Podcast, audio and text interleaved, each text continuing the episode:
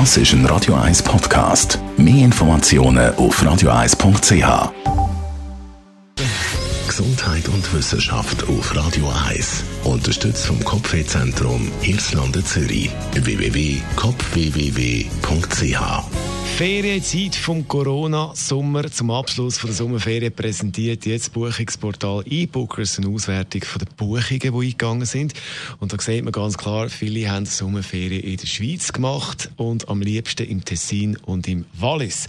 Neben der Auswertung von der Buchungen hat man auch noch eine Umfrage gemacht online und da ist herausgekommen, 70 Prozent von der Buchungen, beziehungsweise die, die auf der Seite vorbeigeschaut haben und bei dieser Umfrage mitgemacht haben, haben also Ferien der Schweiz gemacht.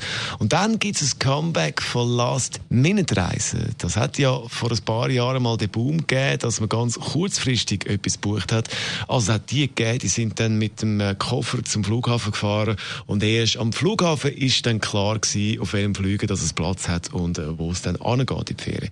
In den letzten Jahren ist das nicht mehr so das Thema gewesen mit den Last-Minute-Reisen. Seit dem Frühling, seit dem Frühling sieht man jetzt aber wieder, dass mehr so Last-Minute buchen, Booker sagt, die meisten Buchungen, die bei Ihnen reinkommen in dieser Corona-Zeit, das sage ich also drei oder noch weniger Tage vor der effektiven Reise, also dann, wenn man zum Beispiel abfliegt.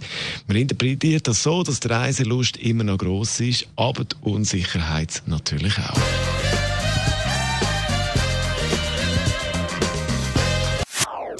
Das ist ein Radio 1 Podcast. Mehr Informationen auf radio1.ch.